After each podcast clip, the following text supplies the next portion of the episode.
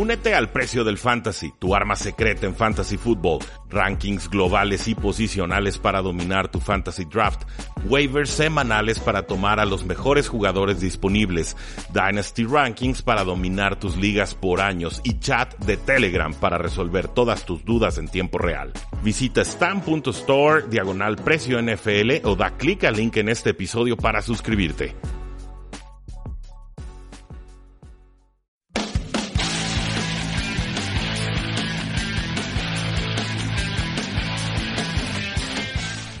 Amigos? ¿Cómo están? Bienvenidos al podcast de Hablemos de Fútbol y Tres y Fuera. Yo soy Jesús Sánchez y es un placer que estén con nosotros nuevamente. Seguimos con estas previas divisionales. En esta ocasión nos estaremos enfocando en la división sur de la Conferencia Nacional que era de las divisiones más peleadas, era de estas divisiones que el último lugar terminaba en primero al año siguiente durante eh, varias campañas, hasta que los Saints se han eh, podido encontrar cierta consistencia, se han impuesto en esta división, pero pinta muy, pero muy bien eh, para este 2019. Me acompaña para hacer ese análisis mi amigo Rudy Jacinto. Rudy, ¿cómo estás? Eh, ¿Qué tal Jesús? Contento, listo, está próximo el kickoff y por supuesto no podemos dejarlos a todos ustedes sin nuestro análisis y predicciones para cada una de las divisiones. Faltan unas cuantas, pero vamos con buen ritmo y lo vamos a lograr. Así es, así es. Vamos a terminar con estas divisiones y también vamos a dar eh, nuestro pronóstico de eh, ya playoffs, nuestro pronóstico de Super Bowl obviamente y también de quién estará eh, ganando y levantando el trofeo Vince Lombardi el próximo febrero de 2020 en Miami. Iniciamos con los Atlanta Falcons vienen una temporada de 7 y 9. Eh, los principales cambios de los Falcons se dieron en el staff de entrenadores. Eh, despidieron prácticamente a todos los asistentes, a todos los coordinadores y se quedó nada más Dan Quinn como head coach y a renovar ese staff. Dan Quinn se mantiene ahora como head coach y coordinador defensivo, que era la posición que ocupaba con los Seattle Seahawks que fueron campeones del Super Bowl 48. Eh, llega Dirk Coeter, que era también coordinador ofensivo de estos mismos Falcons antes de que diera el salto a ser head coach de Tampa Bay. En el offseason enfocaron muchísimos, pero muchísimos de su capital de draft y de agencia libre en la línea ofensiva. En la agencia libre trajeron a James Carpenter y a Jamon Brown. En el draft se eh, hicieron de Chris Lindstrom, este guardia, de Caleb McGarry, que es tackle ofensivo. Entonces se ha centrado mucho en eh, trabajar en esa línea ofensiva, sus bajas del off-season, el esquinero Robert Alford, también el esquinero Brian Poole, el corredor Tevin Coleman, el defensive end Bruce Irving y el pateador Matt Bryant.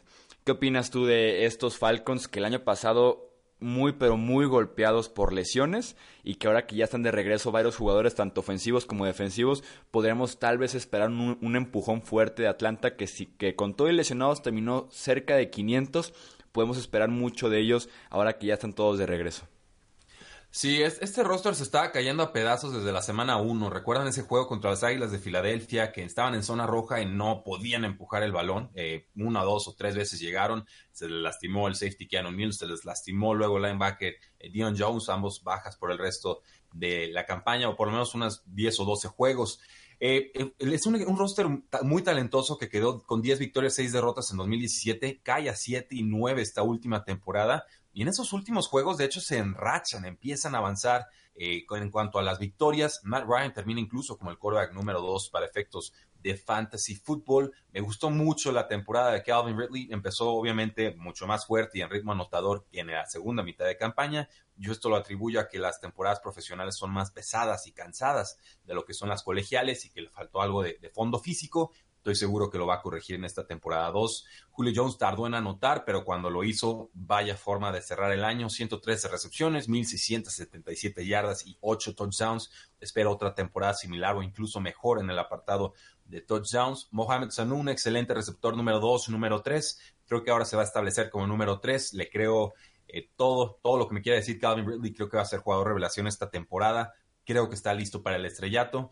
Y eh, con alas cerradas, Austin Hooper él es el que poquito a poco cada temporada va mejorando eh, pues un, poco, en realidad no, no, nos enteramos, pero sí han ido mejorando sus estadísticas, 72 recepciones, 660 yardas, 4 touchdowns, ha tenido un buen training camp. Creo que si avanza en este sentido podría ya consolidarse como una ala cerrada top 2 en el, en el fantasy fútbol. Me gusta que se enfocaran en la, en la línea ofensiva porque entienden que ahí es donde viven o mueren los Falcons. En defensiva son rápidos, eh, tacleadores, oportunos, no van a detener a los equipos en cuanto a yardas, pero quizás sí en cuanto a entregas de balón y quizás sí en cuanto a sacks, que por eso es tan importante que lograran eh, mantener a Grady Jarrett y que lo eh, renovaran a este poderosísimo pues, liniero defensivo. En líneas generales, es un roster que me gusta mucho, es un roster que tiene más invertido a la ofensiva que a la defensiva y creo que este tiene que ser su año porque han invertido mucho, porque hay todavía jugadores que están a descuento, pero que la siguiente temporada sí o sí van a tener que ser renovados o dejados en libertad por el equipo. Sí, así es, totalmente de acuerdo con la parte de Calvin Ridley. Sí está, si la temporada pasada ya fue muy explosivo, era el rey de las jugadas grandes en Atlanta. Esa temporada sí o sí se debe afianzar con ese rol de número dos, tanto por talento, que sí supera a Mohamed Sanu, como por temas contractuales, porque será mucho más sencillo que Ridley se establezca como número dos y cortar a Sanu al final de la próxima temporada.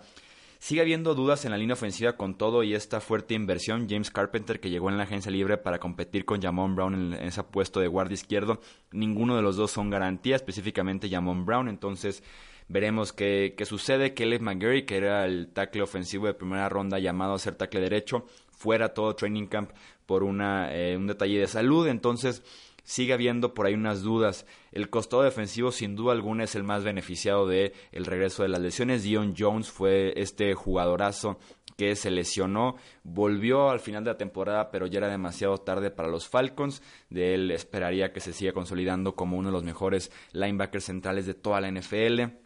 Grady Jarrett renovado, eh, también regresa de lesión Keanu Neal, este strong safety, eh, veremos qué pasa con esta unidad defensiva de los Falcons que eh, necesita de dos cosas en mi opinión. Una, que los pass rushers empiecen a hacer justamente eso, pass rushers. Eh, Big Beasley, que después de un temporadón hace dos años se apagó por completo, es un jugador inconsistente, es un jugador que por su peso no apoya mucho en el juego por tierra, entonces su, su única labor que es llegar al coreback no lo hizo nada bien en 2018.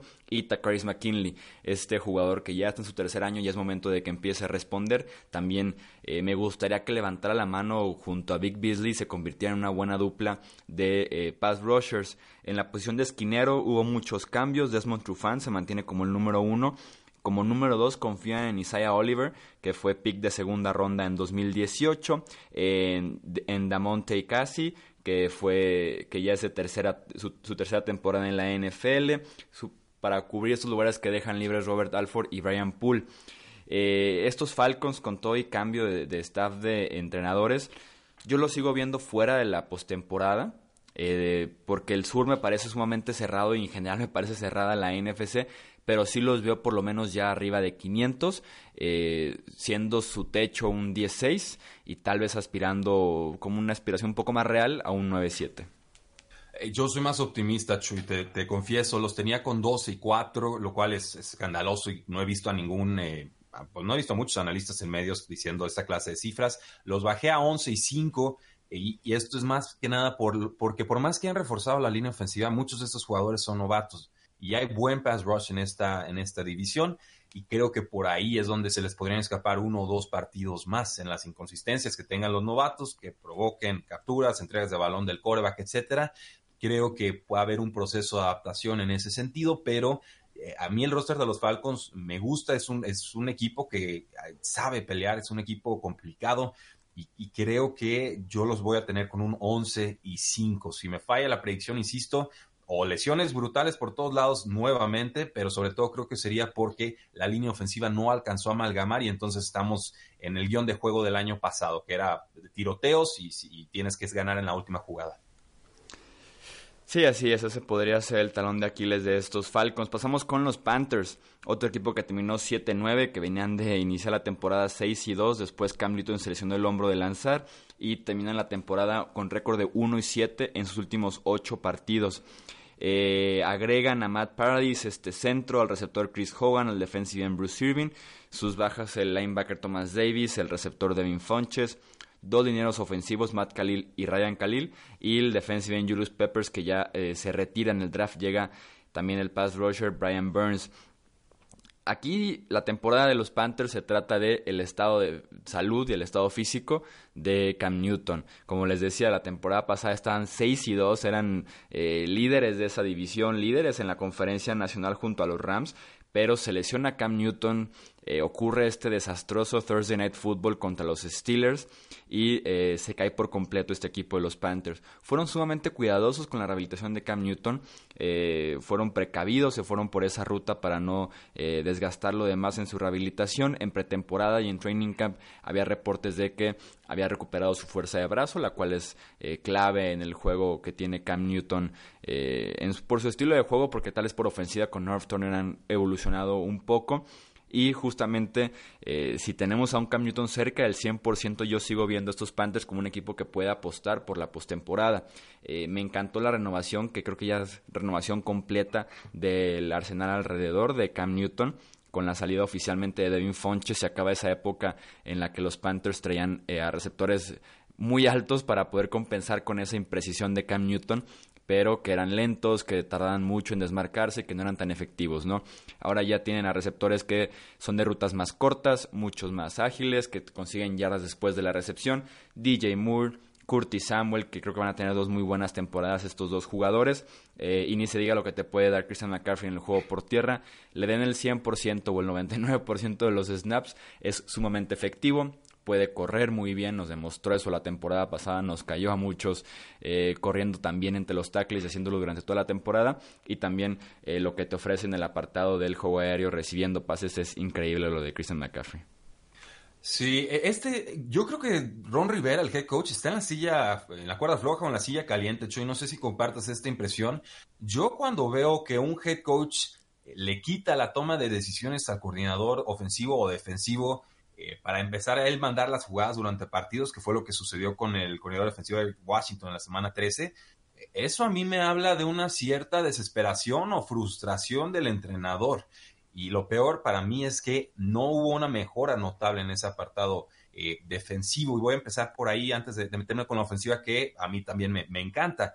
Fue una regresión muy notable, Chuy. Pasaron de número 2 a número 16 en defensa de primeras y segundas oportunidades. Pasaron de número 7 al 22 en eficiencia defensiva. Pasaron, eh, bueno, fueron el pass rush número 20. Fueron el, número 31 en cuanto a golpes de mariscal de campo. O sea, no estaban parando primera oportunidad, no estaban parando segunda, no le estaban llegando a los corebacks y no, ni siquiera se le estaban presionando, o sea, no se le estaban acercando le sumas el brazo, el hombro lastimado de Cam Newton y por supuesto se les descompuso muy feo la temporada. Mi pregunta, bueno, ¿qué tanto es, van a hacerse pesar los refuerzos que llegaron en esta ocasión a las Panteras de, Carolina? Eh, en el lado ofensivo del balón, Cam Newton está sano, la línea ofensiva me genera dudas, ya el experimento esto de los hermanos Khalil como que ya no, ya no gustó en demasía a, la franquicia, pero eh, si Cam Newton está sano, si puede escapar del bolsillo, si puede sacar el balón rápido, que es el enfoque de, esta nueva ofensiva que están tratando de implementar el año pasado con el coordinador ofensivo North Turner y que funcionó bastante bien. Si Christian McCaffrey se mantiene sano, si DJ Moore da ese paso adelante, a mí me gustaría ver a DJ Moore más como amenaza profunda, jugando un poquito más pegado a la banda, pero incluso si no se desarrolla en esa faceta de juego puede ser perfectamente un, tipo de jugador estilo Golden Tate. Eh, Curtis Samuel ha tenido un training camp fantástico. Parece que Greg Olsen va a jugar una temporada más. Mientras esté sano, le, tiene confianza a Cam Newton. A mí me gustan bastante Ian Thomas, que es el, el ala número 2. Entonces, al, ataque tienen para competir con cualquier equipo en la NFL y sobre todo en esta muy pesada NFC Sur. Pero eh, yo siempre digo, es un equipo complicado. Normalmente es al que yo le erro más en cuanto a las predicciones. Me dicen que cabalísticamente un año bueno, un año malo, un año bueno, un año malo y que ahora les tocaría el año bueno. Yo, yo sinceramente no, no soy tanto de, cábalas, pero sí me gusta la llegada de Matt Paradis, sí me gusta la llegada del nose tackle eh, Gerald McCoy. Simplemente en defensa creo que va a faltar un poco de pass rush y sobre todo eh, creo que se le puede exponer en, cuanto al cornerback número 2. Tenemos a Bradbury, que es el cornerback número 1, eh, diría promedio para arriba, ha tenido temporadas algunas más fuertes que otras, pero eh, digo, tú recordarás, fue seleccionado con, con, con un cornerback que está rebotando por, por toda la NFL, entonces creo que la secundaria va a ser vulnerable. Sí, en el costado eh, defensivo, eh, la llegada de Gerald McCoy ayudará mucho justamente a esa secundaria que podría ser vulnerable, llegando por el centro junto a un Kawan Short. Eh, Mario Addison, que sigue siendo promedio, es un titular bueno, pero nada muy destacado. Brian Burns, que ha lucido en, pretemporada. ¿eh? Me encanta. Sí, se ha visto bien Brian Burns. no puedo, eso sí lo puedo decir, no puedo creer que le dejaron Brian Burns a las pantallas de Carolina, que ni siquiera tuvieron que hacer trade up para conseguirlo. Para mí, eh, me recordó un poquito a lo de Derwin James con los Chargers el año pasado, con todo y que me gustaba más Derwin James, pero va por esa línea, ¿eh? Y sí, la pareja de safeties preocupa, ¿no? Eric Reed y Trey Boston que estaban en la calle eh, a mediados de temporada, en el caso de Eric Reed la temporada anterior y Trey Boston que apenas lo firmaron hace un par de semanas, que regresa a Carolina. Creo que sí, la, secundaria podría quedar a deber un poquito eh, en ese sentido, a diferencia tal vez de la ofensiva o de los siete frontales de la defensiva. Mi pronóstico para estos Panthers los tengo en la misma línea que los Falcons, peleando fuertísimo por ese segundo lugar, entre 9-7 y 10-6. Yo los tengo con 8-8, Chuy. Eh, creo que la división está muy complicada y si le concedo tanto a los Atlanta Falcons, alguien tenía que pagar los platos rotos. Creo que van a ser justamente las Panteras de Carolina, aunque los tengo repartiéndose victorias eh, Falcons y Panthers. Pasamos con los New Orleans Saints, que son los campeones de esta eh, división. Terminaron con récord de 13 y 3. Sus principales altas, el ala cerrada Jared Cook, el running back Latavius Murray, el centro Nick Easton, el tackle defensivo Malcolm Brown y el defensive end Mario Darts Jr. Sus bajas, la del running back Mark Ingram, el centro Max Unger por un retiro ligeramente sorpresivo, inesperado, y los eh, linieros defensivos Alex Okafor y Tyler Davison. Eh, los Saints Creo que es el roster con los Saints. Bueno, podemos, vamos por la misma ofensiva. Yo voy a empezar por la defensiva, pero para qué aquí me encargo de hacer un desastre. vamos por el costado ofensivo. Creo yo que las dudas de los Saints, y sonará increíble, pero giran alrededor de Drew Brees. Lo hacen de esta manera porque durante las primeras 12 semanas de la temporada anterior Drew Brees era un candidato al MVP junto a Patrick Mahomes y tal vez por semanas estaba por arriba del quarterback de los Chiefs. Llega diciembre eh, y se cae, no por completo, pero sí se cae bastante fuerte eh, Drew Brees ya no estaba haciendo pases que sí estaba haciendo al inicio de la temporada, se está quedando corto en sus rutas largas, eh, ya no está llegando tan fácilmente al lateral y en diciembre es esta defensiva la que más bien se encarga de dar el último empujón a los Saints, de meterlos a la postemporada y también en playoffs la defensiva es al final de cuentas la que eh, cierra por ahí el partido contra eh, Filadelfia y la que los mantiene de alguna manera peleando a partir del segundo cuarto hasta el tiempo extra contra los Rams. Entonces, ¿Qué pasará con Drew Brees? ¿Qué versión veremos de Drew Brees? Sabemos que la posición de quarterback no avisa cuando vas ah, ya de bajada. Simplemente de un año a otro te caíste y fuerte. Lo hemos visto con Brett Favre, lo hemos visto con Peyton Manning también recientemente. Entonces, no avisa mucho, no nos dice cuándo podría venir esa debacle. Mm, me quiero creer que fue un desgaste físico general, un desgaste que genera la temporada y que es por eso que Drew Brees cayó para el mes de diciembre. Y sigo confiando en esta ofensiva de Nueva Orleans, con Alvin Kamara siendo, creo yo, eh, amo y señor de los toques de ese backfield, justamente para poderle quitar cierto peso de la ofensiva a Drew Brees y que llegue un poquito más fresco para diciembre y para enero. Latavius Murray es solamente un estorbo en ese backfield, no me, no me encanta la idea de quitarle acarreos a Alvin Kamara para dárselos a Latavius Murray. Creo que debieron haber hecho un esfuerzo para traer de regreso a Mark Ingram o por lo menos buscar eh, un corredor en rondas altas, medias del draft que complementa a Camara en lugar de darle dinero y darle acarreos a Latavius Murray. Y eh, finalmente regresa a la posición de la cerrada en Nueva Orleans con Jared Cook, que luce bastante bien en pretemporada. En Training Camp ha tenido también muy buenos reportes y podríamos ver de regreso como posición dominante en el ataque de Nueva Orleans a la cerrada. Chuy, si te dijera, y, esta es la razón por la que creo que van a estar contentos los, los fans que estamos haciendo esta, este podcast en conjunto. Eh, si te dijera que Drew Brees se lastimó por ahí de Día de Acción de Gracias y nadie lo reportó, ¿me creerías? Te escucho, te escucho para creerte. Según Warren Sharp, eh, se llevó un trancazazazazazo en el primer cuarto del Día de Acción de Gracias, lo cual sucedió después de que lanzó con demasiada fuerza un pase en tercer down que fue interceptado. El defensive back ya había hecho suelo, pero no lo habían marcado los referees, así que eh, para detener el touchdown, Drew Brees se lanzó como bulto y pues cuando cayó, ahí fue donde se lastimó el hombro y por ahí la jugada murió como a la yarda 5 antes de la zona de anotación. Eh, terminó ese juego, no apareció en el, reporte de lesionados. Warren Sharp obviamente se guardó esta información, es una ventaja apostadora, la utilizó y ahí es donde creo que empezamos a ver el colapso ofensivo de los Santos de Nueva Orleans, eh, especialmente lo que mencionabas, Chuy, que hacen los pases profundos que ya no estaba completando. Todo lo que era de 20 más yardas llegaba tarde o simplemente no llegaba eh, el balón. Y, me, me empata lo que dice Warren Sharp con esto que estás comentando. Creo que muchos lo están atribuyendo a la edad yo también lo hice en su momento hasta que, leí este, esta teoría suya que terminó funcionándole en cuanto a apuestas. No he checado la cinta de juego, le voy a creer, no tendría por qué dudar de Warren Sharp, que es muy profesional. Entonces, eh, yo creo que fue más una lesión que no reportaron para no dar una ventaja competitiva a los rivales, lo cual está mal porque todas las lesiones tendrían que reportarse, pero eh, creo que va por ahí. Y entonces llega el juego de los vaqueros de Dallas y demás, y y pues se nos desmadró un poquito el asunto. Pero por eso yo creo que Drew Brees sí va a tener un buen 2019. Que recordemos, Drew Brees era el, segundo favorito para ganar el MVP detrás de Patrick Mahomes. Quizás Aaron Donald se colaría por ahí como jugador no, de no coreback, pero creo que esta ofensiva va a funcionar muy bien. Jericho creo que les, ah, ya está más consolidado, ya no es este jugador errático de otras temporadas que te da un juego bueno y cuatro malos. Va a haber menos volumen de pase para Jericho, que era la única amenaza aérea de importancia con los Raiders después de que fue cambiado a Mari Cooper, pero creo que lo puede compensar con eficiencia para los que están pensando en fantasy football. Michael Thomas tuvo una gran renovación en cuanto al salario y la, extensión de contrato. Ya, ya lo conocen, es como Keenan Allen con chochos. El, buen Michael Thomas es un jugador sumamente confiable, lo atrapa todo.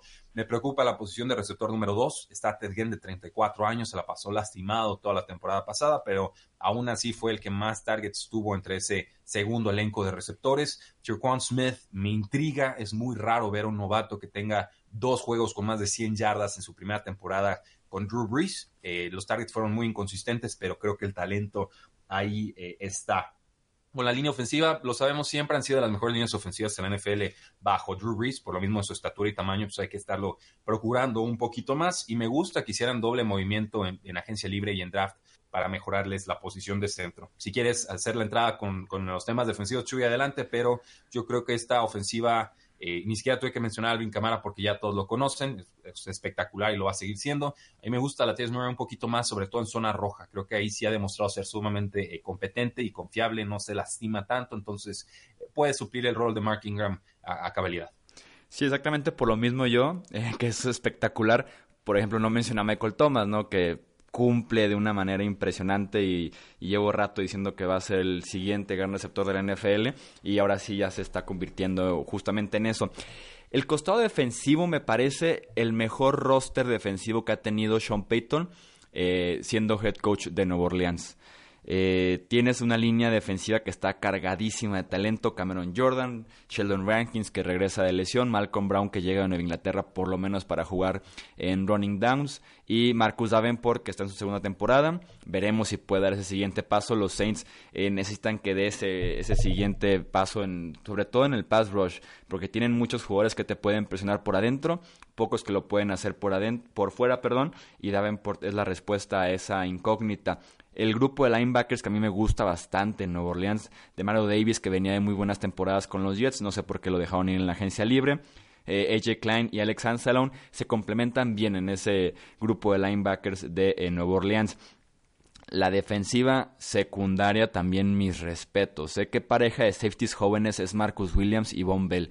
Williams en cobertura, Bell bajando la línea de golpeo, Marshawn Larimore que está establecidísimo como esquinero número uno y que ha eh, cubierto sin problema a otros eh, receptores de élite y también tienen un grupo de esquineros que es profundo. No sé si de calidad para competir para ser el mejor de la NFL, tal vez como el de Nueva Inglaterra, pero sí en profundidad. Tienen ahí Apple, que mejoró considerablemente de su versión de Nueva York con su versión de Nueva Orleans. Tiene a Patrick Robinson, que es de los mejores esquineros en el, slot. Tiene a PJ Williams como este esquinero que lo puede hacer de todo un poco. A Ken Crawley, que también tiene experiencia jugando en esa defensiva como esquinero. Entonces, me parece una defensiva muy, pero muy completa. Que si la ofensiva llega a estancarse, si Drew Brees está sano o no, si es de edad o no, eh, puede cargar a este equipo sin ningún problema en esta división. Sí, de acuerdo contigo, Chuy. Es un buen roster talentoso y profundo. Y eso, esa parte de profundo es de repente donde cojean muchos equipos que son contendientes. De acuerdo en que Davenport, si no levanta la mano, esta unidad no va a dar ese estirón final que necesita para realmente ser de temer en el costado defensivo del balón. Pagaron dos primeras rondas por él. Empezó lastimado la temporada pasada. Dio algunos atisbos de, de su potencial, pero ya con una pretemporada completa, ya estando más sano. Ahora sí es hora de ver si la evaluación de los Santos fue eh, adecuada o no. Yo en un principio los tenía en segunda posición de la división Chuy, los tenía todavía con un 11 y 5, pero eh, después de pensar en la línea ofensiva de los Falcons y en la posible inexperiencia que vayan a mostrar y recordando lo profundo que es este roster, que es más profundo que el de los Atlanta Falcons, eh, finalmente sí le voy a dar la, la, diferencia y la victoria a, los Saints. También los tengo con un récord de dos, bueno, los tengo con récord de 12 y 4, no sé cómo los tengas tú. También los tengo con un 12 y 4 y como campeones de esa eh, división. Pasamos con Tampa Bay, que es uno de los equipos más tal vez interesantes, más complicados también de hacer eh, un pronóstico.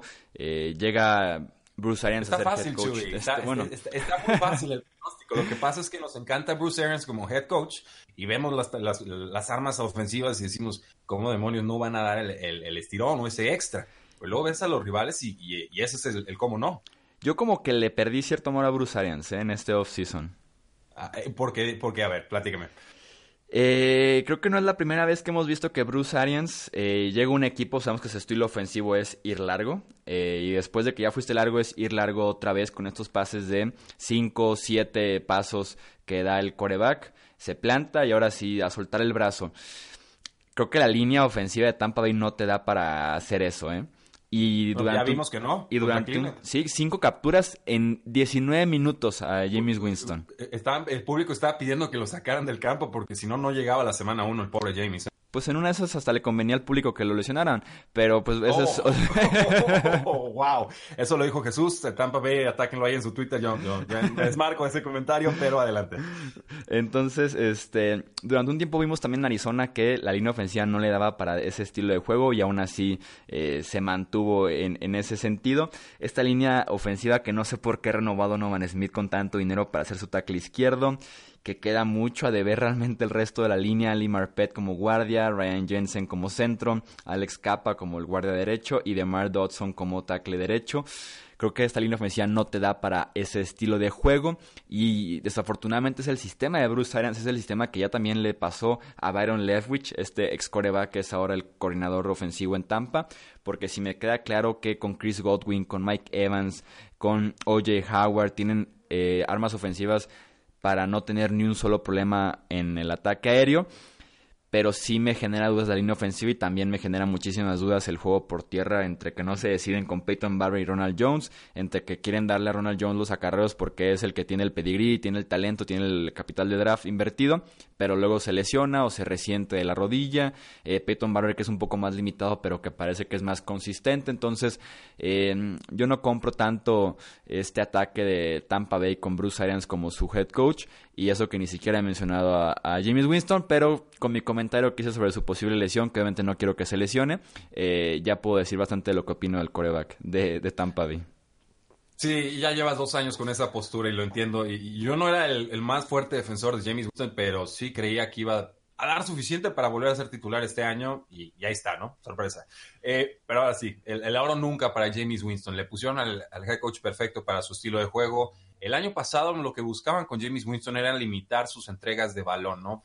Te has forzado a buscar un poco más en corto, y lo, y, pero tenían un desmadre en el carrusel de corebacks, tres semanas de Ryan Fitzpatrick, luego era James Winston dos juegos, y volvían a meter a Fitzpatrick, y luego a Winston, y, así no, no hay forma de que ningún equipo te pueda eh, eh, funcionar o carburar ofensivamente. Entonces ya, es James Winston, ahí nos vamos a quedar, este es el año de evaluación, si funciona perfecto lo renovamos, si no, adiós y, gracias. La línea ofensiva es, muy mala, Chuy, y el problema con muchos equipos es que deciden pagarle dinero de estrella a talentos promedios o de promedio para abajo, que es el caso de Donovan Smith. Hay una escasez tan fuerte de tackles izquierdos en la NFL que tienen que algunos equipos pagar de más o sienten que tienen que pagar de más para medio cubrir la posición. Pasó aquí, pasó el año pasado con los gigantes de Nueva York cuando le pagaron el cielo y la tierra a Nate Solder y tuvo una temporada bastante, bastante floja. Por aire, Mike Evans, superestrella, consolidado, poco que discutir. Eh, por aire, Chris Godwin es el sleeper favorito, que ya no es sleeper, ya está más despierto que nada. Salió de Sean Jackson, salió Adam Humphries, uno era amenaza profunda, el otro era receptor slot. Eh, muchas de esas oportunidades le van a caer a Chris Godwin, que cada que tuvo targets en temporadas pasadas produjo alrededor de un touchdown o unas 70 yardas. Un jugador muy talentoso, le tengo puesto el ojo de que llegó de novato. Por fin parece que lo van a, a desatar. Receptor número 3 podría ser Rashad Perryman. Parece que él se establece ya como esta otra amenaza profunda del equipo. Pero hay un otro nombre por ahí que no está haciendo mucho ruido en este training camp. Justin Watson, pues, condiciones atléticas formidables, lo tomaron el año pasado. Lo tengo ahí guardadito en alguna de mis ligas de dinastía. Quiero ver si le dan una oportunidad. La dupla de alas cerradas es fantástica con OJ Howard, fantástico, excelente bloqueador de lo mejor que hemos visto saliendo de eh, colegial. Y aparte, muy eficiente con sus recepciones, pero las ofensivas de Bruce Arians rara vez le han dado volumen de, pase a, los, a las alas cerradas. Yo creo que esto es porque nunca ha tenido una buena ala cerrada como lo es O.J. Howard, pero obviamente el historial sí nos hace un, foco amarillo, una advertencia ahí. Cameron Bray también buen jugador, más receptor que bloqueador, pero ya muy desfasado en realidad por el ascenso de O.J. Howard. Eso a grandes rasgos es lo que podría comentar de la ofensiva. En el juego terrestre está Peyton Barber, cumplidor, eh, balanceado, no le falta mucho en cuanto a condición atlética y techo de producción. Eh, Ronald Jones, para mí, la mejor oportunidad que tienen los, los, los Tampa Bay Buccaneers este año de tener un corredor explosivo que sí genera arriba de promedio. Ha tenido un training camp de altibajos y parece que por ahí Dare Ogumbo Wale, espero haberlo pronunciado bien, sería el receptor desde el backfield, running back número 3. Entonces, aquí sí tenemos que estar monitoreando que no llegue algún corredor en agencia libre con esta época de recortes que estamos teniendo en la NFL, porque está muy mezclado, muy gris y parece que se van a, a vampiriar eh, producción entre los tres corredores. Pasamos al costado defensivo donde la gran inversión es Devin White, que llegó como linebacker central en el top 5 del draft. Eh, cambiaron a Gerald McCoy por Endamu Su en un par de días simplemente. Del mismo draft los dos, ¿eh? Sí, fueron dos y tres. Primero Endamu Su y en tercer lugar fue eh, Gerald McCoy a mí este costado defensivo tampoco en Tampa Bay yo no le encuentro las estrellas por ningún lugar fuera de Devin White que tiene el potencial de ser una estrella. Fuera de eso, Namu Konsuya fue estrella, eh, William Goldstone que es defensive titular, Carl Nassif que fue un desecho de los Cleveland Browns la temporada anterior, Dion Buchanan como linebacker que nunca como que funcionó este experimento en Arizona y simplemente lo dejaron ir. En la defensiva secundaria, muchísimos jóvenes, tenemos puros jugadores de segundo y de tercer año o hasta novatos. Carlton Davis y Vernon Hargreaves son actualmente los esquineros titulares. Eh, James Dean, eh, perdón, perdón, Jamel Dean es quien se, es el tercer esquinero, peleando ahí con Sean Murphy Bunting, ambos novatos. Justin Evans, que tal vez podría ser la pieza que me gustaría rescatar como safety libre en esta defensiva. Simplemente no encuentro nombres para confiar en ellos, para creer que puedan tener una buena temporada también a la defensiva.